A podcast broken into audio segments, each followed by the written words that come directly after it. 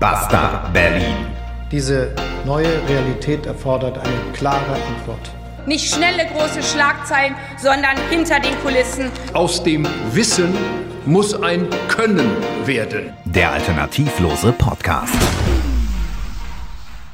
Herzlich willkommen hier bei Mega Radio Aktuell und einer neuen Ausgabe von Basta Berlin. Mein Name ist Benjamin Golme. Mein Name ist Marcel Joppa. Herzlich willkommen zu Basta Berlin, dem alternativlosen Podcast. Und Junge, Junge, da ist aber auch wieder was los gewesen im Und politischen Berlin. Schade, dass man das irgendwie immer nur so teilweise in den deutschen Medien mitbekommt. Aber keine Sorge, dafür sind wir ja da. dann muss man sagen, die Weltöffentlichkeit wird beeindruckt sein über das, was in Deutschland passiert. Ja, absolut, Herr Lindner. Vielen, vielen Dank. Und Moneten Chrissy wird heute übrigens eine ganz, ganz große Rolle bei uns spielen. Aber nicht nur er, sondern auch einige seiner Kabinettskollegen. Es geht um Kohle. Klüngel, Klimakleber. Eigentlich ist es ein richtiger Krimi und äh, auch die Leitmedien spielen eine Rolle. Wenn ihr mich fragt, äh, der Kandidat für den Oscar für die schlechteste Nebenrolle. Ja, richtig. Aber leider scheint irgendwie die breite Öffentlichkeit von der Themenlage doch sehr gelangweilt zu sein, ja? Also hört man sich irgendwie auf den Straßen oder auch im Bekanntenkreis um, äh, dann äh, ist Corona irgendwie so ein alter Hut ne? und Deutschlands Beteiligung an der Ukraine, ja gut, wird aber auch kaum hinterfragt. Und genau äh, das ist nämlich falsch. Und wir zeigen auch heute warum. Im Mittelteil, in unserem Werbeblock, wird es dann auch die eine oder andere Zuschauerreaktion von euch geben, für die wir uns schon mal richtig bedanken. Aber jetzt starten wir schon flott in unser erstes Thema. Jawohl, äh, unsere letzte Sendung, die äh, trug ja den Namen äh, Deutschland kaputt. Ja. ja. Und wir möchten uns dafür sehr gerne entschuldigen. Darum heißt diese Sendung Deutschland immer noch kaputt. Na. Also vielleicht waren wir auch einfach ein bisschen zu hart. Ja, vielleicht waren wir zu hart. Äh, vielleicht sind wir ein bisschen übers Ziel hinausgeschossen. vielleicht gehen wir mit unserem geliebten Heimatland auch einfach wirklich zu hart ins Gericht. Ich meine, Freunde, was wollen wir denn erwarten? Doch nicht etwa funktionierende Flughäfen, äh, Schienen, Straßen, Verwaltung, genug gute Schulen oder Kitaplätze, bezahlbaren Wohnraum oder vielleicht sogar die Hoffnung, irgendwann mal die Chance auf ein Eigenheim zu haben. Also, ist doch nicht euer Ernst. Ach komm. Vielleicht legen wir unseren Finger ja auch in eine Wunde, die maximal ein Kratzer ist. Oder unser Land ist eine offene Wunde. Hm? Ja. Und äh, egal wohin wir schauen, es tut auch eigentlich immer ein bisschen weh. Und darum äh, machen wir heute Deutschland kaputt 2.0. Ja, äh, der alternativlose und leider delegitimierende Podcast. Und damit sind wir auch nicht ganz allein. Äh, Schützenhilfe gibt es ausgerechnet von Markus Söder. Mensch, Markus, also dem Politiker, der äh, übrigens in diesem Jahr, im Oktober, in Bayern abgewählt werden kann. Oder natürlich auch wiedergewählt, Klar. je nach Geschmack.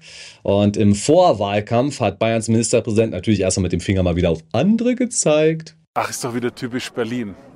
Berlin findet doch sowas ständig statt, auch am 1. Mai bei, bei den Veranstaltungen. Berlin ist einfach nicht richtig sicher. Und in Berlin muss sich einfach was Grundlegendes ändern. Ich meine, wie soll man vor einer Stadt Respekt haben, die nicht mal ihre eigenen Wahlen organisieren kann? Dann ist es kein Wunder, dass sie die Sicherheit der Bürger auch nicht gewährleisten kann. Na gut, Markus, äh, dann beginnen wir den Rundumschlag doch am besten hier bei uns in Berlin. Äh, In Berlin, da weiß die linke Hand ja häufig nicht, was die rechte Hand macht oder anders ausgedrückt. In Berlin macht eins und eins nicht unbedingt zwei, mal macht's drei, mal vier und dann wieder drei. Mhm, Ja, aber höchst selten zwei. Belege? Na klar. Beispiel Silvesterkrawalle. Äh, Am 6. Januar berichtet der Rundfunk Berlin-Brandenburg. Und zwar berichtet er die Zahlen, die er von der Polizei Berlin bekommen hat. Da heißt es, es waren vor allem junge Männer, die auf den Straßen der Hauptstadt an Ausschreitungen beteiligt waren.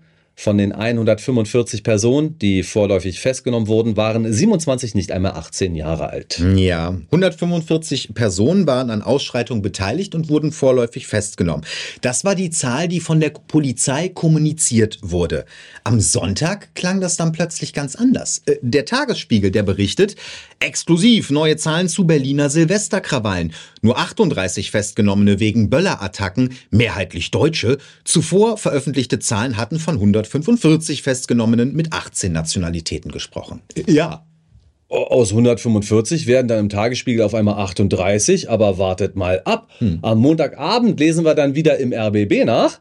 Berliner Polizei hat 102 Verfahren wegen Übergriffen auf Einsatzkräfte eingeleitet. In 49 geht es um Übergriffe auf Polizeikräfte, in 53 auf Feuerwehr. Ja, und, und so geht das Zahlenspiel munter weiter, äh, bis wir nicht mehr über gewalttätige Jugendliche und junge Männer möglicherweise mit Migrationshintergrund sprechen, äh, sondern äh, über die Zahlen, die uns alles und nichts belegen. Es wirkt ein wenig chaotisch, aber das wundert eigentlich auch nicht. Hm. Nächstes Beispiel ist das Thema Wohngeld. Also erstmal die gute Nachricht für viele Menschen, die nicht so viel Kohle haben da draußen. Deutlich mehr Menschen haben jetzt das Recht, Wohngeld zu beantragen und dieser Antrag wird dann hoffentlich auch mal bewilligt werden.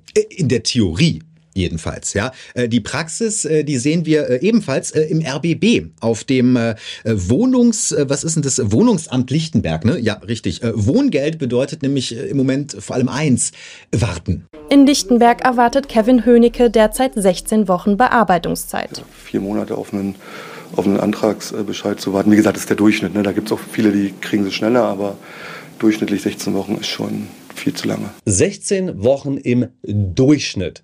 Also Berlin und Mathematik ist ein bisschen schwierig, aber der freundliche Mann sagt 16 Wochen im Durchschnitt und viele bekommen es schneller. Hm. Das bedeutet für mich, wenn es viele schneller bekommen, bekommen es auch viele langsamer. Mm. Ansonsten wäre es ja kein Durchschnitt mehr. Oh. Das bedeutet also, viele bekommen es langsamer als 16 Wochen. Eieiei. Um diesen Wohngeldantrag einfacher zu machen, da gibt es jetzt so eine ganz moderne Lösung. Der Antrag, der kann auch online eingereicht werden. Ja, ja. Äh, das Wohnungsamt Lichtenberg macht sich dabei so eine ganz spezielle Erfindung zu eigen. Habe ich noch nie was von gehört, ja. Äh, das nennt sich äh, Internet. Hm. Ja, aber auch da hakt es leider ein wenig. Hm. Auch der Online-Antrag beschleunigt die Bearbeitung nicht. Was die Antragstellenden digital ausfüllen, wird im Amt ausgedruckt und sorgfältig abgeheftet. Ja, und hier sind wir im Archiv. Hier kommen quasi alle Akten an. Also alle Anträge, die wir kriegen, die werden abgeheftet und dann hier nach Kalenderwoche eingehangen. Aktuell sind wir in der 39. 40. Kalenderwoche, die werden dann bearbeitet. Digitale Verwaltung mal ganz anders. Der Bürger ist digital, das Amt hingegen ist analog und damit sich da auch wirklich keiner verläuft, gibt es Post-it-Zettel. Äh, und diese Post-it-Zettel verraten, das Wohnungsamt Lichtenberg bearbeitet derzeit die Anträge aus September. Und das war noch vor der Antragsschwemme. Die begann nämlich im Dezember und die kommt auch gerade jetzt. Na dann fröhliches Verzetteln. Mhm. Äh, gute Idee, kaputte Verwaltung. Ähm, wird ja jetzt hoffentlich ein Einzelfall gewesen sein. Ja, naja, weiter geht unsere Deutschlandreise jetzt äh, in Brandenburg. Ganz liebe Grüße. Das ZDF Morgenmagazin war zu Gast im Spree-Neiße-Kreis. Dort, so erfährt man in diesem Beitrag, machen unter anderem die Flüchtlingszahlen Sorgen. 1750 seien in den Landkreis gekommen. Wohnraum gibt es zwar genug in der Region, doch die Integration überfordert den Landkreis im Süden Brandenburgs. Für mich ist das größere Problem die soziale Schiene. A, äh, gesundheitliche Betreuung, B, äh, die Kita, wenn äh, Kinder mit dabei sind, äh, Kita, Schule. Da sind wir äh, ich sag mal, randvoll. Probleme bei der Integration? Ach Gott, was soll schon schiefgehen? Ha, Mensch! Und wieder gilt das Motto, äh, gute Idee, kaputte Verwaltung. Ja, da hat der Landrat von Spree-Neiße gleich mehrere Beispiele. Äh, das nächste, günstiger Nahverkehr in Deutschland. Ähm, das 49-Euro-Ticket kommt ja. Für diesen Kurs können dann Reisende mit Regionalbahnen quer durchs Land brausen. Vor allem Bahnpendler sparen da ordentlich. Aber Landrat Harald Altekrüger, der. Hast du gerade, du hast, hast ja? du gerade aus Versehen gegendert? Du hast gerade Reisende gesagt. Das ist irgendwie eine ganz komische Form. Das heißt, bitte hier bei unseren ausstrahlenden Radiosendern auch Reiser. Reiser, ja.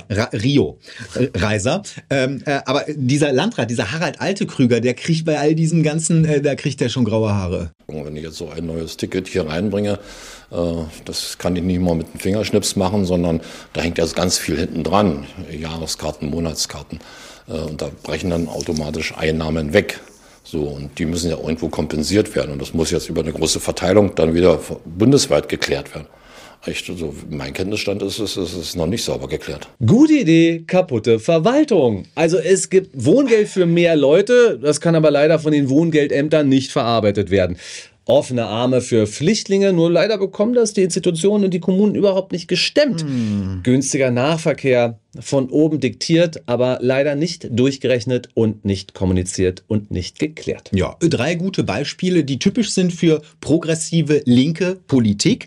Äh, drei Ideen, die Deutschland weiter ins Chaos stürzen können, äh, durch schlichte Überforderung äh, unserer Behörden natürlich, äh, aber auch unserer Kommunen unserer Kitas äh, oder um es mal anders auszudrücken, unserer Gesellschaft und eine Überforderung der Menschen, die das Ganze umsetzen müssen. Ich meine, wir wissen doch, was jetzt im schlimmsten Fall passieren kann mit den Menschen, die dort arbeiten. Die können leider unter Überarbeitungen leiden. Das kann zu Krankheit führen, das kann zu einem Missstand führen. Und das ist ja im Grunde genommen etwas, was sich immer weiter verstärkt. Also mehr Überarbeitung, mehr Krankheit, mehr Missstand führt zu mehr Überarbeitung, mehr Krankheit und mehr Missstand. Aber es kann ja hier nicht alles schlecht laufen, Marcel. Irgendwas muss doch richtig gut klappen. Irgendwer muss doch gute Arbeit leisten. Ja, äh, einen haben wir. Dessen Arbeit wird unter anderem vom Weltwirtschaftsforum in Davos durchaus schon länger geschätzt. Seine Bücher sind Bestseller und äh, als Vizekanzler, da hat er in Deutschland, ja, hat er uns quasi vor dem Biberwinter gerettet. Mensch, äh, Robert Robi Habeck. Fans hat der Grüne scheinbar auch in der ARD. Ja. Im Bericht aus Berlin hat Moderator Matthias Deiss den Kanzler, Vizekanzler, noch ist das nicht so weit, den Vizekanzler im Gespräch gehabt und er nutzt die Zeit unter anderem für eine etwas längliche Frage. Herr Habeck, wir haben ja schon Bilder von Ihnen aus Norwegen gesehen. Sie haben die Woche von dort auch ein äh, Video über die sozialen Netzwerke gepostet. Darin erklären Sie mitten im Schneegestöber in aller Ruhe und sehr ausführlich die aktuellen Herausforderungen und Ihre Arbeit. Die Reichweite ist extrem hoch und viele sagen, so geht moderne Kommunikation heute. Wie viel Zeit und Planung steckt in diesen Videos? So lange, wie ich brauche, um sie zu sprechen. Ja, Herr Habeck, wie gut sind Sie denn jetzt wirklich? Sehr gut. Also geradezu verblüffend gut. Ver verblüffend gut. Wie gut ich bin, merken Sie erstmal an der Antwort, die ich Ihnen jetzt gebe. Aber da muss natürlich noch einmal investigativ nachgefragt werden. Würde es da vielleicht Sinn machen, sich nach einer Kabinettssitzung mal die Zeit zu nehmen, Ihrer Kollegin Christine Lamprecht zu zeigen, wie sowas geht?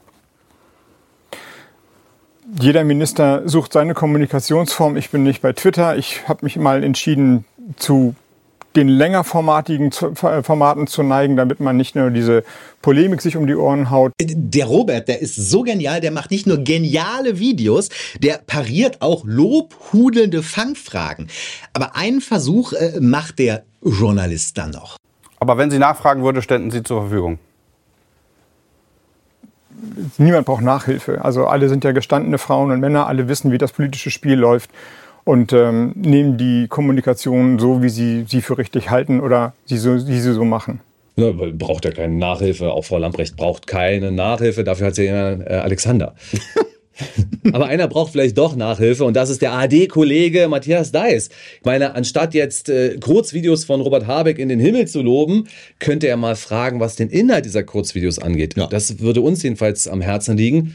Beispielsweise erzählt Robert Habeck ja immer wieder, wir haben kein Stromproblem, sondern wir haben ein Gasproblem. Und Freunde, ich bin verantwortlich und führe einen Haushalt von zwei Personen. Und wisst ihr, was ich monatlich für meinen Strom bezahlen werde, wenn ich meinen neuen Vertrag bald abschließen muss? 100 Euro. Ich kann euch sagen, ich habe ein Stromproblem. Und Millionen Haushalte in ganz Deutschland haben ein Stromproblem. Und das könnte man ja auch mal ansprechen. Richtig. Äh, Oder Herr Deiss könnte sich mit äh, ja, äh, inhaltlichen Kritik an Robert Habecks Videos auseinandersetzen, so äh, wie wir das ja auch zum Beispiel unter anderem im Sommer gemacht haben. In Frankreich, das will ich als letztes sagen, gibt es 56 Atomkraftwerke. 29 von denen, 29 von denen sind wegen Sicherheitsmängel im Moment nicht am Netz. Viele Reaktoren sind wegen Regelwartungen abgeschaltet. Doch nun müssen ausgerechnet zwölf der jüngeren Baureihe zusätzlich vom Netz. Der Grund ist ein Korrosionsproblem, mit dem niemand gerechnet hat. So. 29 abgeschaltet, Regelwartungen 12, Herr Habeck. Aber egal. Robert Habeck, der hat ja aktuell ganz andere Sorgen.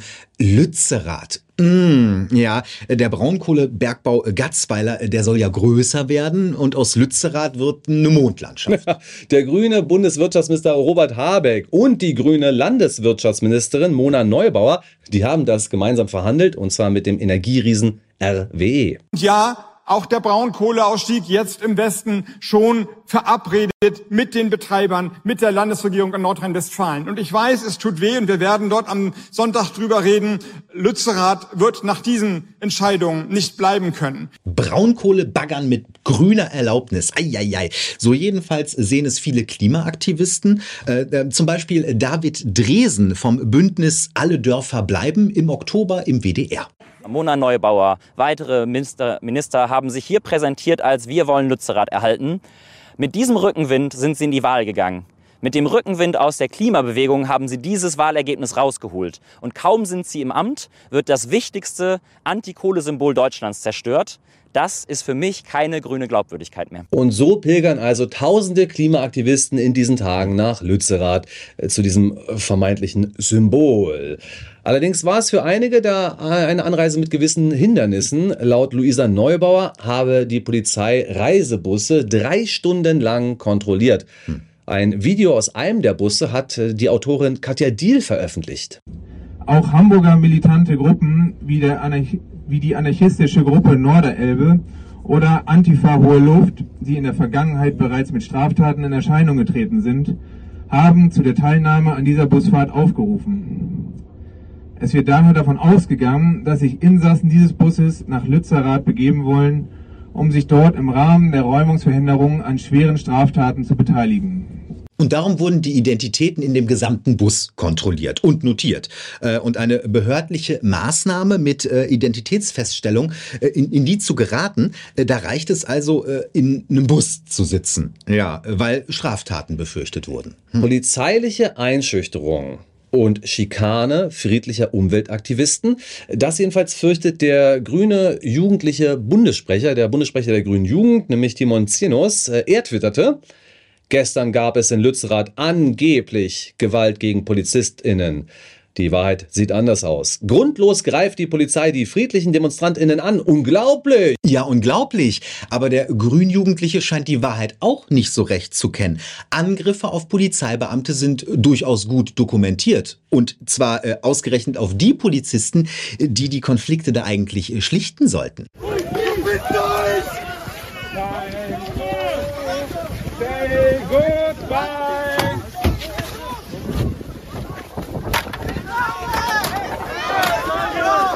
Der Kampf um Lützerath. Wobei, was heißt der Lützerath? Hm. Äh, Im typischen Kindersprech der Aktivisten spricht man jetzt natürlich nicht mehr von Lützerath. Nein, nach Hambi bleibt und Danny bleibt, heißt es jetzt Lützi bleibt. Kutschi, kutschi, kutschi, kuh im militanten Kindergarten. Ja, und übrigens nur mal am Rande. Jetzt stellt euch unter Lützerath nur so zur Info nicht vor, dass da irgendwie so ein Dorf ist und die ganzen Klimaaktivisten, die pilgern da irgendwie zu Oma Krauses Haus, damit Oma Krause jetzt nicht demnächst von den Kohlebaggern in den Abgrund gezogen wird mit ihrem heiß ersparten und kleinen Häuschen. Nee, äh, Oma Krause wurde schon vor Jahren von RWE abgefunden. Wahrscheinlich nicht viel, aber sie ist weggezogen und das ist eine völlige Waisenlandschaft. Da sind ein paar Häuser noch, die aber mehr mehr so, also die sehen halt nicht mehr so, äh, bewohnt sind die auf jeden Fall nicht. Und da sind nicht nur Aktivisten unterwegs, sondern auch Journalisten. Und ja. einer von denen ist Christian Schertfeger von RP Online. Mm, ja, äh, und äh, der hat sich dieses sogenannte Dorf da mal genauer angeschaut. Ja, Killcops steht auf einer roten Backsteinmauer geschrieben und darunter zwischen Bullenhelm und Nasenbein passt immer noch ein Pflasterstein. Und so bestätigt sich einmal mehr, Teile der Klimabewegung sind linksextrem und gewaltbereit. Sicher kapern auch gewaltbereite Chaoten die Klimabewegung, aber das Märchen von rein friedlichen Aktivisten ist auserzählt. Hm. Und ich gebe noch mal einen kleinen Tipp an alle Eltern.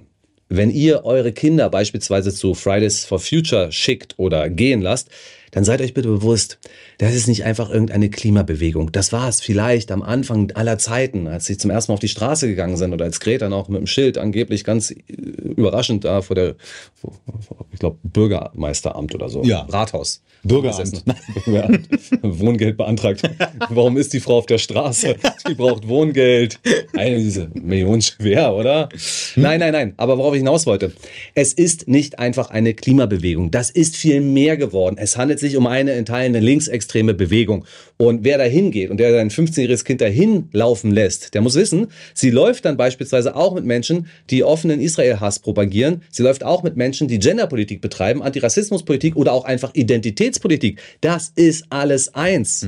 Oh, Benjamin, das klingt mir jetzt ja sehr nach Kontaktschuld. Ja, äh, nein, liebe Basta Berlin-Gemeinde, äh, auf keinen Fall. Weil wenige äh, Gewaltsuchende, ähm, weil wenige, die Gewalt suchen, da mitgehen, äh, ist der Protest ja deswegen nicht unberechtigt. Den Unterschied wollen wir ja schon machen. Weil sich Extremisten unter Aktivisten und Demonstranten mischen, ist nicht das Anliegen der allgemeinen Demonstration damit unberechtigt und hinfällig. Absolut richtig. Und deswegen auch eine Solidarität, Solidaritätsraute äh, hier in Richtung dieser Demonstranten. Wir machen uns das nämlich nicht so einfach. Hm. Leute, wir wissen genau, was staatliche Repression bedeutet. Wir wissen ja auch, was es bedeutet, wenn man versucht, uns die Stimme zu nehmen und uns zu canceln. Und wisst ihr was, ihr da draußen, ihr wisst das auch genau.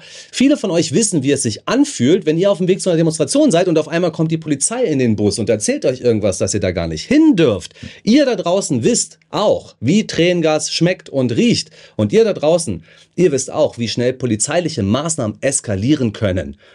Ihr wisst, was es bedeutet, in den Dreck gezogen werden, zu werden, weil Minderheiten, die mit euch gehen oder vielleicht sogar euren Protest unterwandern, eben auch dabei sind. Und deswegen sagen wir, diese Klimaaktivisten werden wir nicht delegitimieren. Ohne uns. Ja, das würden wir uns äh, von anderen Medien natürlich auch wünschen. Äh, Auf negative Vorkommnisse hinweisen, ja, aber fair über Protest berichten. Punkt. Ne? Äh, Und das geht übrigens ausdrücklich äh, auch in Richtung Politik. Mhm. In die Richtung von Nancy Faeser.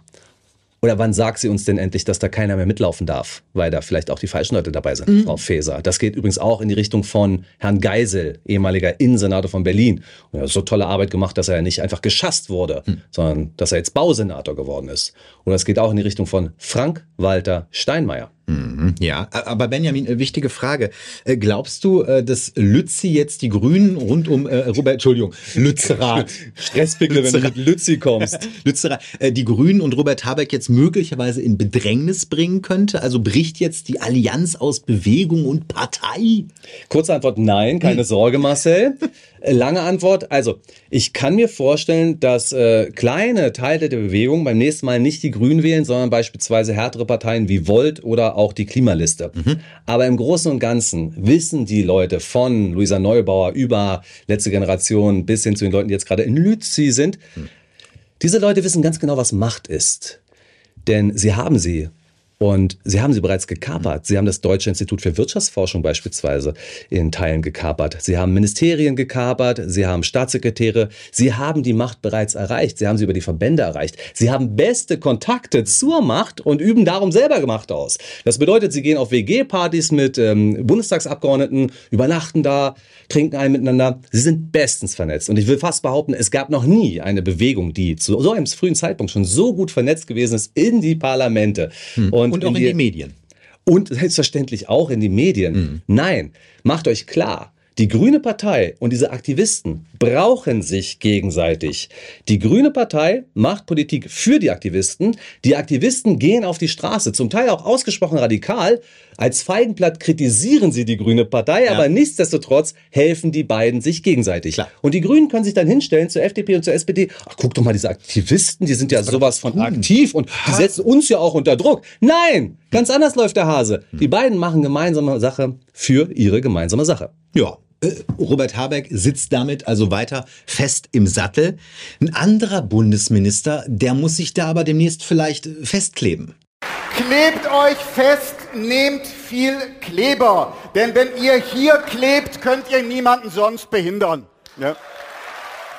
Bundesfinanzminister Christian Lindner, FDP-Chef vom selbsternannten äh, Team Eigenverantwortung, mm, auf dem Höhepunkt seiner Macht, ja, da droht ihm jetzt Ungemach. Mm, äh, und was für welches, ja? Äh, hier, Medien wie der Bayerische Rundfunk, die berichteten am Montag, Vorteilnahme, Christian Lindner könnte Immunität verlieren, Christian Lindner droht Ärger und nun ein Prüfverfahren der Berliner Staatsanwaltschaft wegen Vorteilsnahme. Sagt der Bayerische Rundfunk. Basta Berlin sagt, Christian Lindner hat es geschafft. Geschafft wie noch nie zuvor. Also mit Verlaub, er ist ja nicht nur Bundesfinanzminister und damit ja quasi auch der Oberaufseher über Doppelwumms und Zeitenwende. Er ist ja auch noch was anderes. Er ist Immobilienbesitzer. Mensch, wer hätte das geglaubt? Nach mehreren Jahren in der Mietbutze von Jens Spahn ist unser Krille endlich flügge. Ja, und schöner geht's eigentlich gar nicht. Nikolassee mm, ist seine neue Adresse so im Südwesten von Berlin, schön an der Havel gelegen und für jemanden, der äh, seine Hochzeit auf Sylt äh, gehalten hat, Mensch, äh, ist das einfach ein Traum, ja? Segelboote, Yachten, noble Brise von Reichtum weht da durch die baumbewachsenen Alleen, einfach herrlich. Es ist wunderschön. Es Ja? ist so schön, dass ich mit zum Steine werfen da sogar eine Krawatte anziehe. oh Gott, oh Gott, oh Gott. es ist auch teuer, Freunde. 1,65 Millionen Euro hat Christian Lindner dafür bezahlt. Übrigens an einen Parteifreund. Wobei, Moment mal, Lindner hat bezahlt? Äh, ne, Das ist ja genau die spannende Frage. Hm, ja, finanziert wurde der Kauf und der Umbau des äh, Anwesens mit mehreren Krediten. Und da beginnen jetzt die Fragen. Der Spiegel, der hat darüber bereits im Oktober berichtet und äh, wir haben das äh, auf unserem Telegram-Kanal Basta Berlin zusammengeschrieben, auch nochmal aufgegriffen. Die kreditgebende Bank hat als Grundschuld 2,35 Millionen Euro eingetragen. Äh, Moment mal. Bedeutet das, dass das Grundstück bereits zum Zeitpunkt des Kaufes deutlich mehr wert gewesen ist als das, was Christian Lindner bezahlt hat? Äh, äh, nicht nur ein bisschen mehr, sondern äh, 700.000 Euro mehr? Nun könnte man ja mutmaßen, äh, dass der Politiker das Haus besonders günstig bekommen hat. Ja, also so unter Parteifreunden. Wow. 700.000 Euro günstiger, so unter Parteifreunden? Oh, warum bin ich dann ausgetreten aus der Partei? Hm, äh, gute Frage. Ja, wobei bei uns Grünen, da gab es immer noch einen Haferkeks und ein Lastenfahrrad höchstens. Äh, Veganer Haferkeks. Veganer Haferkeks, ja. ähm, der Name dieses Verkäufers ist übrigens bislang leider nicht bekannt. Was bekannt ist, er ist Kommunikationsberater und FDP-Mitglied. Und ich fände es ganz interessant, welcher Kommunikationsberater das Schon, ist. ne? Ich meine, stellt euch mal vor, es wäre ja doch ein bisschen ärgerlich, wenn ausgerechnet dieser Kommunikationsberater in den nächsten Jahren große Aufträge von der FDP bekommen würde. Da oder vielleicht drauf. vom Bundesfinanzministerium oder vom Verkehrsministerium oder von irgendwelchen Landesministerien, die die FDP leitet. Müsste man dann schon vielleicht ein bisschen kommunizieren. Ja. Oder aber äh, die Bank hat Christian Lindner besonders gute Konditionen gegeben, ja. Äh, Und den Namen der Bank, äh, den kennen wir, das ist die BB Bank, nicht Basta Berlin Bank. Nee, die Basta Berlin Bank steht immer kurz vor der Insolvenz, fällt durch jeden Stresstest. Nein, nein. Die BB Bank. Die BB Ja, so. Und Christian Littler kennt die BB Bank übrigens auch hervorragend, denn er steht seit längerer Zeit in geschäftlichen Kontakten mit dieser Bank. Ähm, er hat unter anderem mehrere Videos für sie gedreht. Und wir sehen jetzt eins, äh, und zwar gefunden auf prestigefilm.de. Ich bin eben äh, ein großer Anhänger der Freiheit. Äh, äh, ich liebe meine, äh, liebe die Selbstverantwortung, bei niemandem Danke sagen zu müssen. Danke hat aber die BB Bank gesagt äh, und dem Minister Zehntausende Euro überwiesen. Der Spiegel berichtet, zwischen 2017 und 2019 habe Lindner zwischen 35.000 und 73.000 Euro an Honoraren bekommen für Vorträge. Danke dafür. Politiker kommt auf die Bühne, hält einen Vortrag, bekommt tausende Euro dafür. Ja, genau so funktioniert's und so läuft der Hase. Vielleicht ja auch auf diesem Abend, den wir euch jetzt zeigen, der exklusive Abend für den öffentlichen Dienst 2018 in Düsseldorf. Ich mache keine Werbung, das verstehen Sie. Dennoch will ich sagen, dass die genossenschaftliche Säule unseres Finanzwesens mir in besonderer Weise sympathisch ist. Eine tolle Veranstaltung und wie gesagt heute Abend im Kreise der Bediensteten und Funktionsträger im öffentlichen Dienst haben wir einen ganz tollen Christian Lindner erlebt. Hat er da am Ende wirklich direkt den Scheck auf der Bühne bekommen? Praktisch. Nein, Marcel, das war ein anderer Scheck. Auf dem Scheck stand ja nur die Summe von 5000 Euro. Gut, gut, gut. Aber äh, Lindner äh, kommt gegen Geld zu einer Genossenschaftsbank. Man lobhudelt sich da so gegenseitig. Absolut. Und ein paar Jahre später ist der Mann dann Finanzminister. Das ist äh, äh, zumindest praktisch für die Bank. Ja, also man muss aber sagen, das war ja vor seiner Zeit als Finanzminister. Es gibt allerdings auch noch gewisse Vorkommnisse in seiner Zeit als Bundesfinanzminister. Ich meine, wo der Draht doch schon so kurz ist und die Leitung so eng. Da hat der Bundesfinanzminister Christian Lindner im Frühsommer 2022 auch noch ein Video geschickt. Es war eine Grußbotschaft zum 100-jährigen Bestehen der BB Bank. Und kurze Zeit später kam der nächste Kredit geflogen. Ja, weitere 450.000 Euro. Und so hat Christian Lindner jetzt Kredite in Höhe von 2,7 Millionen Euro. Für ein Haus, das er für 1,65 Millionen Euro gekauft hat. So geht Marktwirtschaft. Ja, und deswegen hat die Generalstaatsanwaltschaft von Berlin jetzt ein Prüfverfahren eröffnet. Hm. Im Prüfverfahren soll festgestellt werden, ob äh, der Anfangsverdacht besteht. Herr Lindner hat also seine Immunität nicht ver verloren, sondern bislang sind wir in der Vorphase der Vorphase eines Verfahrens. Hm. Marcel, glaubst du, dass Herr Lindner in Bedrängnis kommt? Naja, also ich glaube erstmal, ich finde es mal sehr komisch, dass äh, solche Hinweise immer kurz vor bestimmten Wahlen stattfinden, wie jetzt zum Beispiel bald in Berlin. Für einen Parteichef ja auch nicht ganz so gut, wenn das passiert. Muss man auch immer ein, drauf Auge, ein Auge drauf haben. Aber naja, also einige Medienhäuser, die interessieren sich auf jeden Fall sehr für diese Angelegenheit. Äh, erste äh, Klärungsforderungen, die gab es auch natürlich von der Opposition. Klar, ist ja wie gesagt auch Wahlkampf. Äh, und angedeutete Rücktrittsforderungen, die gab es mhm. ja auch. Aber Kurzum, bislang ich sage nein, er kommt erstmal nicht in Bedrängnis. Er klebt also nach wie vor fest und sicher auf dem Posten. Aber Moment mal, äh, Bundesminister, Hauskredit, Lindner-Kumpel, da war doch was. Äh, äh, ja, wer denn nochmal? Eins, zwei, drei, vier, fünf, sechs, sieben, acht, neun, vierzehn. Äh, äh, ja, 14. Die Antwort ist 14.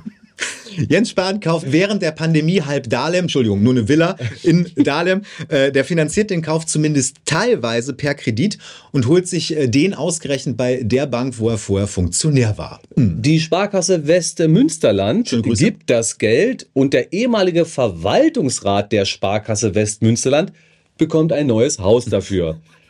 Und wisst ihr was? Ich meine, selbst wenn alles korrekt gewesen ist, selbst wenn juristisch bei Herrn Lindner alles sauber gewesen ist und er da weiter kleben darf im Ministerium. Und auch wenn Herr Spahn seine 4 Millionen Euro Villa genießt, irgendwie, ich weiß nicht, Marcel. Hm. Wir halten davon gar nichts. Nee, äh, Politiker im Ruche der Vorteilnahme, die ihre Kontakte zu Geld und zu Krediten machen, äh, die Vorträge sich mit ordentlich hohen Honoraren entlohnen lassen äh, und später oder vorher dann äh, in Verantwortung in genau diesen Politikfeldern sind. Ja, das hat mehr als einfach nur ein Geschmäckle. Und äh, so stellen wir uns das irgendwie nicht vor. Also mit unseren Politikern und mit der Demokratie. Hm. Das ist nicht unsere Vorstellung von Demokratie. Aber wir können ja vielleicht mal in die Parlamente gehen hm. und fragen, was die eigentlich darunter verstehen, worüber hm. wir hier so reden und über Demokratie. Richtig. Aber ich würde sagen, wir kommen mal zu unserem nächsten Thema. Ähm, Quizfrage mal an euch, ja? Was geht den Menschen hier in Deutschland wohl mehr auf den Sack? Corona oder die, äh, der Ukraine-Krieg? Was Herr Joppa damit sagen möchte, ist äh, weder noch. Es scheint eine gewisse Müdigkeit bei beiden Themen zu geben. Für die breite Masse ist Corona ja sowieso mittlerweile vorbei. Und die Ukraine, ja klar, Mensch, es ist halt Krieg, es nervt. Mm, ja, das dürfte zumindest die weit verbreitete Meinung bei Otto Normalbürger sein, ja. Äh, es gibt aber unserer Meinung nach äh, drei Gruppen, ähm, die, für die das Ganze und gar nicht vorbei ist. Also erstens seid das natürlich äh, ihr und wir. Ne? Das ist äh, klar. Also die Menschen, äh, die sagen, die Corona-Maßnahmen, die waren ein schwer, schwerer Fehler und das ist alles überhaupt noch nicht aufgearbeitet. Und auch die Menschen, äh, die sagen, na, diese bedingungslose Kriegsunterstützung Deutschlands für die Ukraine, das ist vielleicht jetzt nicht so gut. Die zweite Gruppe sind selbstverständlich unsere Leitmedien. Mhm. Die versuchen ja wirklich mit allen Mitteln durch permanente Berichterstattung, durch News-Ticker Dauerfeuer, mhm. die Ansteckungsgefahren immer mal wieder zu finden und dann äh, neue Mutationen durchs Dorf zu treiben mhm. oder auch die Kriegsgefahr Wladimir Putin nach oben zu halten. Mhm. Hier ist mal ein Beispiel von Bild TV vom vergangenen Montag. Sie ist die neue Superwaffe Russlands, die Hyperschallrakete Zirkon. Als potenziell tödliche Fracht schickt Kreml-Tyrann Putin sie jetzt um die Welt auf seinem Hightech-Boot, der Admiral Gorschkow. Ja, der Kreml-Tyrann schickt jetzt Raketen um die ganze Welt. Mhm, ja, ist natürlich Quatsch. Also die äh, Admiral Gorschkow, äh, die zielt mit ihren Hyperschallwaffen meines Wissens nicht gerade auf äh, Warschau, Berlin oder Paris. Äh, Nonsens. Und auch die reine Masse an Ukraine-Meldungen erinnert uns irgendwie an eine andere Zeit, an die Corona-Zeit. Hier mal ein Beispiel von der Startseite von NTV, gesehen am vergangenen Dienstag. Meldung 1. Russen kommen bei Bachmut voran. Meldung 2. Zelensky dankt Verteidigern von Soledar. Meldung 3. Die modernsten Kampfpanzer der Welt.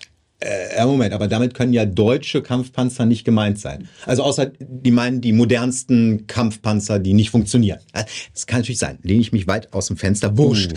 Es, es geht aber um die Macht der Medien. Das müsst ihr euch immer bewusst sein. Und äh, was das Thema Corona und Medien angeht, äh, so kommen wir da gleich nochmal drauf zurück. Aber zunächst sind wir euch noch die dritte äh, Gruppe schuldig, hm. die nach wie vor Ukraine- und Corona-Politik betreibt. Das sind nämlich unsere Politiker. Klar. Also all denen, diejenigen, die bei diesen Themen noch so ein bisschen Prominenz abgreifen können. Hm, äh, Berlin, äh, lass uns erstmal zu den aktuellen Entwicklungen in Sachen Corona kommen und uns dann so langsam zur Ukraine vorarbeiten. Äh, und in beiden Fällen, so viel können wir schon mal verraten, äh, ist häufig nicht so, wie es auf Anhieb erstmal scheint. Los geht's erstmal mit einer unglaublichen Recherche mehrerer Leitmedien.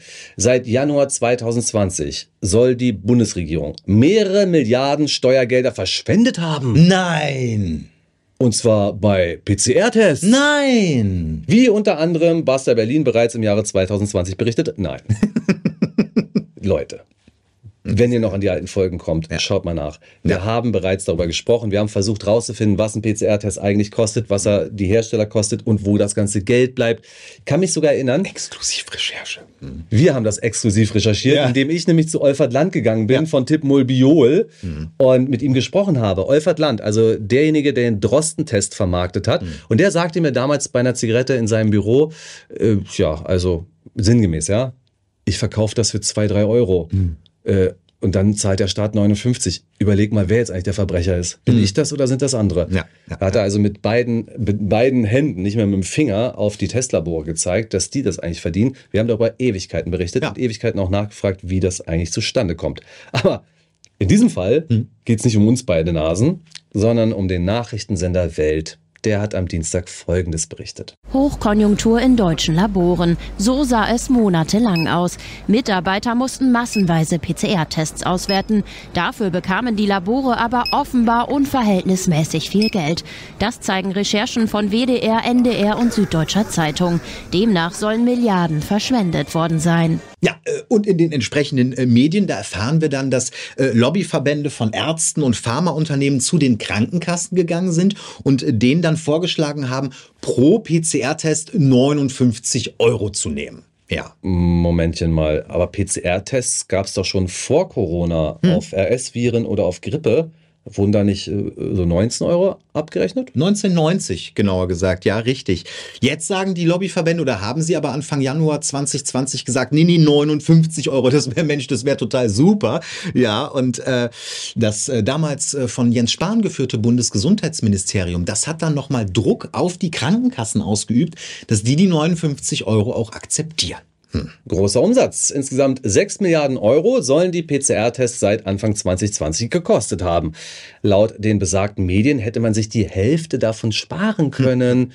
Und das ist dann wieder die Gemeinsamkeit von Jens Spahn und Christian Lindner. Mhm. Der eine hat die PCR-Tests bestellt und der andere muss sie bezahlen. Ja, äh, abgesehen davon, dass diese PCR-Tests gar keine Erkrankungen finden können, äh, dass äh, sie auch bei anderen Viren anschlagen können und äh, dass wegen positiver Tests massenhaft Grundrechte eingeschränkt wurden, egal ob von Schülern, von Arbeitnehmern oder äh, von Menschen, die in Pflegeheimen sitzen. Es ist unglaublich ich sag mal, mit Blick auf die Maßnahmen, die getroffen wurden, ist die Geldverschwendung der PCR-Tests ja vielleicht gar nicht das größte Problem. Hm. So könnte man es auch sehen. Ja. Wir haben noch einen für euch, nämlich den Ärztefunktionär Frank Ulrich Montgomery. Und für den gibt es überhaupt keinen Skandal, äh, hat er am Montag im Podcast gesagt beim Hessischen Rundfunk. All das, auch das verschwendete Geld, hat dazu geholfen, dass Deutschland im Vergleich mit vielen anderen Ländern einigermaßen gut durch diese ganze Krise gekommen ist.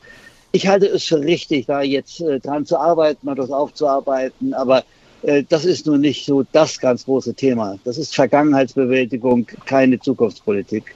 Genau, bloß nicht zurückschauen und äh, weiter falsche Behauptungen verbreiten. Ja, äh, denn natürlich ist Deutschland äh, im Vergleich zu vielen anderen Ländern, die keine oder wenig Maßnahmen erlassen haben, nicht besser durch diese Zeit gekommen. Mhm. Ja, wir verweisen in diesem Zusammenhang auf Kollateralschäden von Quarantäne und Isolation, beispielsweise psychische Dauerschäden, verschobene Operationen, Therapien, und dann sind ja auch die Impfschäden, die haben wir jetzt aber mal generös weggelassen. Ja, und vor diesem Hintergrund äh, wirkt der sogenannte Skandal um diese Milliardenausgaben für PCR-Tests doch relativ gering. Ähm, oder könnte es sich bei den Recherchen der Leitmedien möglicherweise um ein recht plumpes Ablenkungsmanöver handeln? Wie sind WDR, NDR und Süddeutsche Zeitung eigentlich darauf gestoßen? Wir lesen mal nach bei Tagesschau.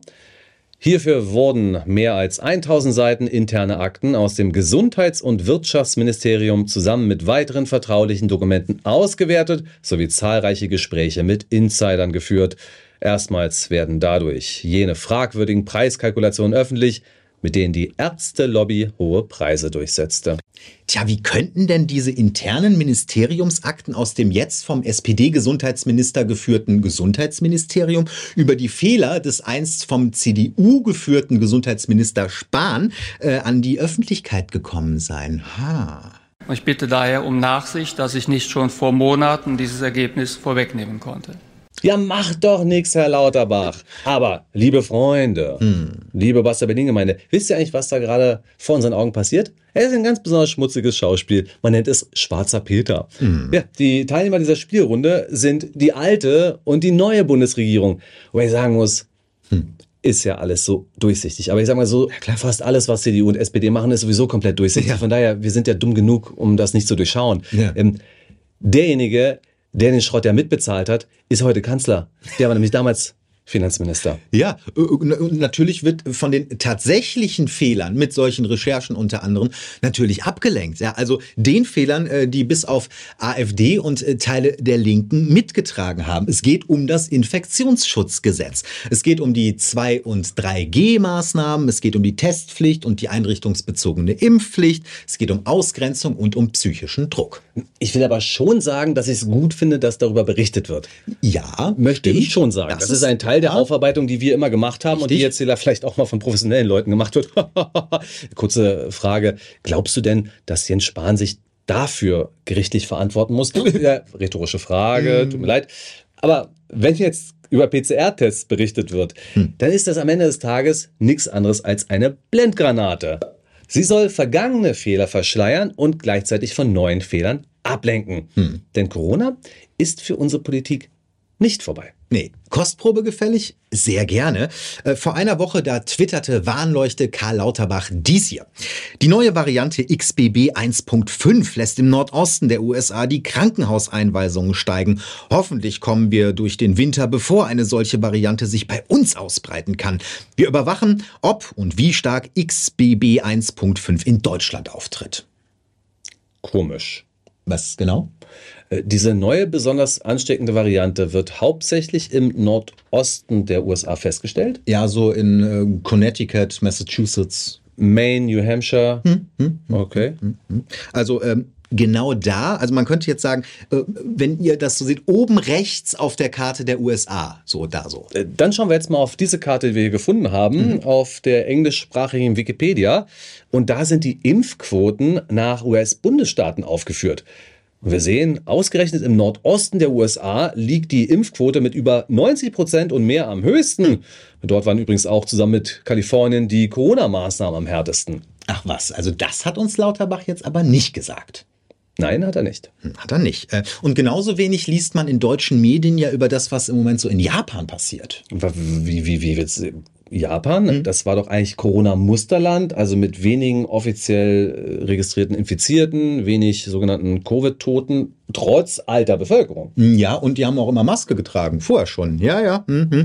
Aber das waren sie, ja, äh, bis die Impfung anfing. Zumindest kann man das zeitlich in einen Kontext setzen. Äh, der österreichische äh, Blog für Science und Politik TKP, der titelte vor wenigen Tagen Japan offizielle Untersuchung zu Millionen von Todesfällen durch Covid-Impfung.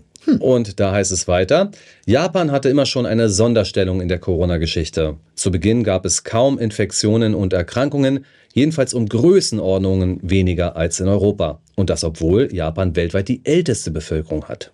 Und weiter heißt es dort, äh, erst mit der Verschärfung der Maßnahmen gegen Ende des Jahres 2020 waren Todesfälle zu verzeichnen und so richtig los ging es dann mit der Impfung. Aber Marcel, du wirst doch jetzt nicht irgendeinem Blog glauben, kann ja jeder schreiben. Na, ist richtig. So, deswegen schauen, schauen wir mal auf die hochoffiziellen Zahlen. Our World in Data. Zeitgleich äh, mit der steigenden Kurve der Covid-Impfung äh, gingen auch die Wellen der sogenannten Covid-bedingten Todeszahlen nach oben und die befinden sich aktuell auf einem Höhepunkt. Das ist ja interessant. Das hat uns Karl Lauterbach aber auch nicht gesagt. Nein, das hat er nicht. Mhm. Ja, äh, und äh, ob äh, jetzt es weitere Zusammenhänge gibt äh, oder ob das stimmt, die da in diesem äh, TKP-Artikel zwischen mRNA-Impfung und den Todesfällen gezogen werden, das können wir nicht verifizieren. Wir hängen den Artikel auch hier mal äh, unter dem Video an. Aber Fakt ist, und das äh, sieht man auch in anderen europäischen Ländern, wo viel geimpft wurde, tja, äh, da wurden auch sehr viele Corona-Fälle registriert und auch vermehrt Todesfälle. Wer jetzt also glaubt, Corona ist vorbei, als Thema vorbei, der verkennt wichtige Tatsachen. Der verkennt auch, dass die Politiker noch immer im Amt sind, die uns ja in die mRNA-Anwendung bringen wollten. Die Politiker, die uns immer zur Impfung bringen und zum Teil auch zwingen wollten und die zum Teil noch heute mit Maßnahmen drohen, die sind nach wie vor im Amt. Und Corona wird erst vorbei sein, wenn die nicht mehr im Amt sind. Aber auch da nicht. Denn auch dann müssen wir darüber sprechen, was sie getan haben, als sie im Amt waren. Ja. Hier im niedersächsischen Quakenbrück werden Impfdosen für die Deutschen gelagert. Zu viele, wie jetzt auf Nachfrage der AfD-Fraktion an die Bundesregierung hervorgeht. Denn es besteht ein Überschuss von etwa 32 Millionen Impfdosen. Laut Impfdashboard werden derzeit rund 7000 Menschen täglich geimpft. Wenn es bei dieser Impfquote bliebe, müsste man zwölfeinhalb Jahre durchimpfen, um diese 32 Millionen Dosen aufzubrauchen. Gesehen bei Welt TV, ja, spitze! Marcel, wir hatten ja angekündigt, am Ende auch nochmal kurz auf die Ukraine zu schauen. Äh, Das zweite Thema, dem die Deutschen ja mehr und mehr gleichgültig gegenüberstehen. Ja, äh, absolut. Also zumindest diesen Waffenlieferungen. Oder müde. Also müde, ja. Also es lässt sich äh, mit Zahlen belegen. Äh, Im ARD Deutschland-Trend, da hat sich vor einer Woche so eine Trendwende abgezeichnet. Äh, bisher gab es in den Umfragen der äh, öffentlich-rechtlichen Medien äh, immer eine klare Mehrheit für Waffenlieferungen nach Kiew. Jetzt nicht mehr? Da ist ja nichts mehr da, was wir liefern können. Ja, ähm, laut ARD stellt sich das jetzt so dar. Die bisherige Unterstützung der Ukraine mit Waffen geht nicht weit genug, sagen 25 Prozent, also jeder Vierte. Das ist ein etwas höherer Wert als zuletzt. Aber wir sehen auch, dass eine relative Mehrheit von 41 Prozent sagt, diese Unterstützung ist angemessen und wir sehen am anderen Ende, dass ebenfalls rund ein Viertel, nämlich 26 Prozent, sagen, das geht mir bisher schon zu weit, was da an Waffen an die Ukraine geht. Zugegeben, für Pazifisten sind diese Umfrageergebnisse nach wie vor deprimierend. Ja. Aber es ist ja auch eine Umfrage der staatsnahen ARD. Ja, außerdem trommelt unsere Bundesregierung natürlich fleißig für weitere Waffenlieferungen. Äh, Bundeskanzler Olaf Scholz, der hatte ja am Donnerstag mit US-Präsident Joe Biden äh, verabredet, erstmals auch Schützenpanzer westlicher Bauart in die Ukraine zu liefern. Doch es wird weiter getrommelt und getrommelt. Ganz vorne dabei natürlich die FDP und auch äh, die Grünen. Bündnis 90, die Olivgrünen, haben da ja vor allem einen Vorreiter. Äh, Er hat selbst nie gedient, aber mittlerweile hat man das Gefühl, er will die Haubitze am liebsten selber rüberschieben über die Grenze zur Ukraine. Und deswegen müssen wir nochmal deutlich mehr Luftabwehr liefern, aber wir müssen auch deutlich mehr äh, Waffen für die direkte Offensive der Ukraine zur Rückeroberung der Gebiete liefern. Sagt Toni Vorreiter, äh, Hofreiter äh, bei Phoenix. Ähm, ja, äh, äh, ein Trommler der ganz besonderen Art wollen wir euch aber jetzt noch vorstellen. Und ähm, ja, der, ähm, der sitzt für die FDP im Bundestag. Der äh, sitzt auch im Verteidigungsausschuss des Bundestages. Und vor einigen Monaten hat er durch das hier auf sich aufmerksam gemacht. Eklat im Verteidigungsausschuss des Bundestags. Markus Faber, Bundestagsabgeordneter der FDP und verteidigungspolitischer Sprecher der FDP-Fraktion, verließ demonstrativ die Ausschusssitzung, wo auch Bundeskanzler Olaf Scholz anwesend war. Gesehen auf Bild TV, Herr Faber ist nämlich der Meinung, dass Deutschland die Ukraine nach wie vor viel zu wenig unterstützt. Und wer meint, dass Agnes Maria Strack-Zimmermann schon echt eine harte Kriegstreiberin ist, wenn ihr das wirklich denkt, und Moment mal, dann kennt der Markus Faber noch nicht, aber Hm. das ändert sich jetzt ja. Ja, auf Twitter lesen wir am 6. Januar. Liebe Freunde, unsere Marder helfen demnächst der Ukraine bei der Verteidigung gegen Putins Angriffskrieg. Großartig, dass die SPD sich hier endlich der FDP anschließt. Am selben Tag ließ er uns dann wissen, ein zugesagtes Patriot-Luftverteidigungssystem kann zusammen mit ausreichend Munition ebenfalls helfen, dem Terror der Invasionstruppen etwas entgegenzusetzen. Am 5. Januar, liebe Freunde, nach Polen und Tschechien liefert nun auch Frankreich NATO-Kampfpanzer an die Ukraine. Die USA werden mit dem Schützenpanzer Bradley folgen. Als ersten Schritt sollten wir nun die 60 Marder im Industriebestand liefern. Aktuell ist Herr Faber übrigens wieder in der Ukraine. Dort ist er häufiger, dort hat er Freunde und Bekannte und wenn er dort ist, dann verspricht er, dass er auch weiter trommeln wird. Mhm, Aber nein, Deutschland ist keine Kriegspartei, Benjamin. Wir äh, liefern zwar Waffen, äh, unsere Abgeordneten gehen dort ein und aus. Ähm, wir bilden ukrainische Soldaten hier in Deutschland aus. Wir unterstützen die ukrainischen Geheimdienste. Die EU hat zusätzlich der Ukraine 9 Milliarden Euro an Finanzspritzen versprochen. Aber nein, wir sind keine Kriegspartei. Und damit kommen wir zu einem weiteren wichtigen Punkt. Warum ist Russland eigentlich nicht kriegsmüde? Warum steht denn scheinbar noch ein Großteil der russischen Bevölkerung hinter Präsident Putin und diesem Krieg? Hm, äh, Weil es hier eigentlich nicht äh, um die Ukraine geht. Äh, es geht Russland um den Einfluss des Westens. Äh, was Anfang, ne, anfangs eine Verschwörungstheorie war oder als russische Propaganda abgetan wird, nämlich, dass der Westen Russland schwächen will, äh, das ist nun offensichtliche Realität. Mit jedem gelieferten Panzer, mit jedem Luftabwehrsystem, selbst mit jeder einzelnen Munition und Patrone, befeuert die deutsche Bundesregierung genau diese Realität. Und so führt jeder gelieferte Panzer zu einem weiteren Grund, diesen Krieg weiterzuführen. Die russische Botschaft in Berlin spricht von einem Schritt hin zur Konflikteskalation. Die Vorsitzende des Verteidigungsausschusses betont jedoch, Es gibt einen völkerrechtswidrigen Angriff Russlands auf die Ukraine und das Völkerrecht gibt der Ukraine Recht, sich zu wehren und das völkerrechtskonform ist auch, dass wir die Ukraine mit Material unterstützen. Sagt Marie-Agnes Strack-Stahlhelm bei Welt. Und so werden auch in diesem Jahr wieder zig Millionen oder Milliarden Euro an deutschen Steuergeldern in Form von Waffenlieferungen in Richtung Ukraine gehen. Und wen das in Deutschland kalt lässt, der hat hier leider nichts verstanden. Und äh, ich möchte noch mal was Persönliches zu dieser ganzen Geschichte sagen. Ähm, das soll jetzt nicht so klingen, dass ich jetzt sage, äh, liefert die Waffen doch am besten nach Russland, damit schneller vorbei ist. Die Problematik, die ich sehe, ist eigentlich, dass in Deutschland immer der Eindruck vermittelt wird, dass die Ukraine ja quasi kurz vor dem Durchbruch stehen würde und dass wir nur mehr liefern müssten und dann wäre das Ergebnis auch deutlich besser und deutlich schneller. Ähm, da wird aber immer nur eine Seite gesehen und es werden Vorstöße von ukrainischer Seite gesehen und äh, Vorstöße von russischer Seite werden eher weniger betrachtet. Wenn man sich aber das alles mal zusammenfügt, die gesamte Gemengelage und das jetzt schon knapp ein Jahr beobachtet, dann sind die Russen jetzt nicht wirklich erfolgreich. Aber eine Lösung ist in weite Ferne. Total. Wenn es jetzt zum Beispiel auch die Überlegung gibt, dass äh, Belarus, Weißrussland in diesen Konflikt eingreifen könnte, vielleicht auch mit eigenen Soldaten, äh, dann ist da noch mal mehr Manpower dabei. Wenn jetzt schon zur Diskussion steht, dass äh, eine weitere Mobilisierungswelle in Russland passieren könnte mit 500.000 weiteren Soldaten, na was meint ihr? Glaubt ihr, auf diese Art wird dieser Krieg enden? Das denke ich nämlich nicht. Die EU hatte ja schon so viel Recht, dass sie gesagt hat, noch, noch, eine, noch eine kleine Sanktion, dann wird Russland sicherlich aufhören. Das hat ja total gut funktioniert. Und wenn man diese ganzen Berichterstatter sieht oder Ukraine-Influencer, da heißt es, jetzt ist aber der Preis für russisches Öl erneut gesunken, aber jetzt werden sie wirklich pleite gehen. Leute, die Realität ist aus meiner Sicht eine andere. Und ob wir diesen Konflikt mit Waffenlieferungen in die Ukraine beenden werden, na, ich glaube mal nicht. Es erscheint mir nach wie vor und jetzt auch immer wieder mehr am wahrscheinlichsten, dass dieser Konflikt am Ende doch über Gespräche gelöst werden. Abbas! Und diese Gespräche lehnen unsere Politiker ab. Das muss man so sagen. Sie verweisen auf die Ukraine, die ja sagt, der Krieg wird erst enden, wenn wir in Moskau stehen. In etwa. Ja. Ähm, aber das ist nicht die Lösung dieses Konfliktes. Und wer dann diese Geschichten von Bachmut sieht, und ich abonniere nicht nur pro Ukrainer, ich abonniere auch pro Russen. Und dann siehst du, endlose Felder mit ukrainischen Fahnen und jede Fahne soll für einen Gefallenen bei Bachmut stehen. Und daher bekommt diese Gegend diesen fürchterlichen Namen Fleischwolf, der ja so widerlich Ja, ist, ja, ja. dass man ihn kaum in den Mund nehmen kann.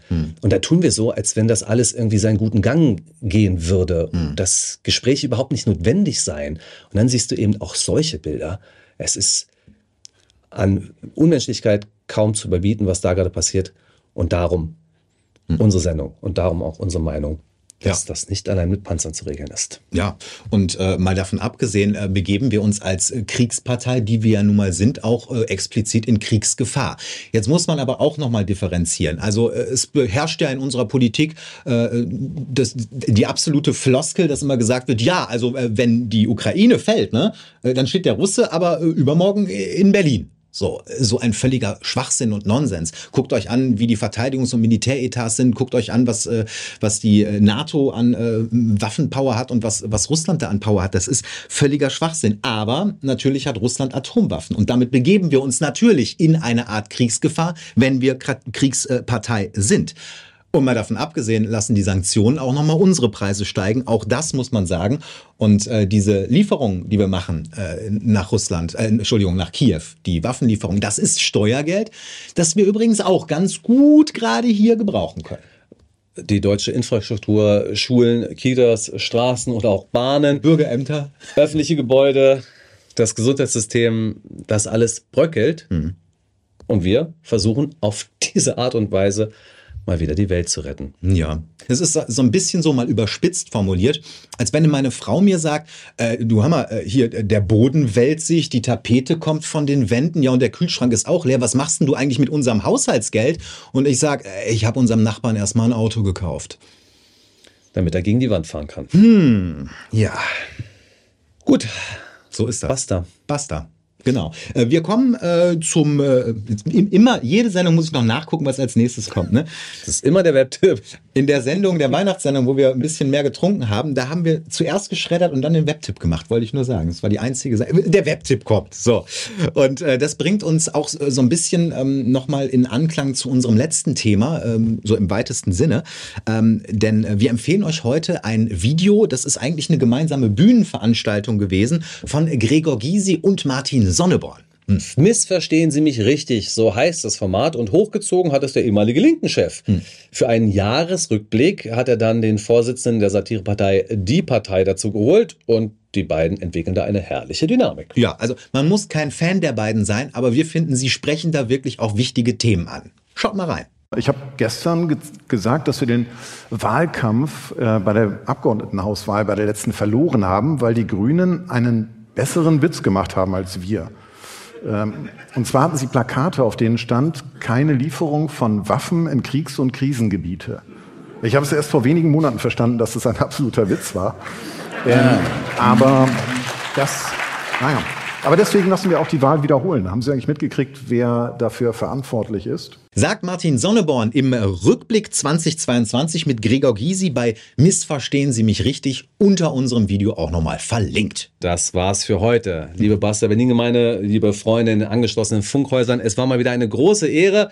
Wir gehören noch lange nicht zum alten Eisen. Mein Name ist Benjamin Golme. Bis nächste Woche. Ciao. Mein Name ist Marcel Joppa. Bis dahin und tschüss. Basta Berlin, der alternativlose Podcast.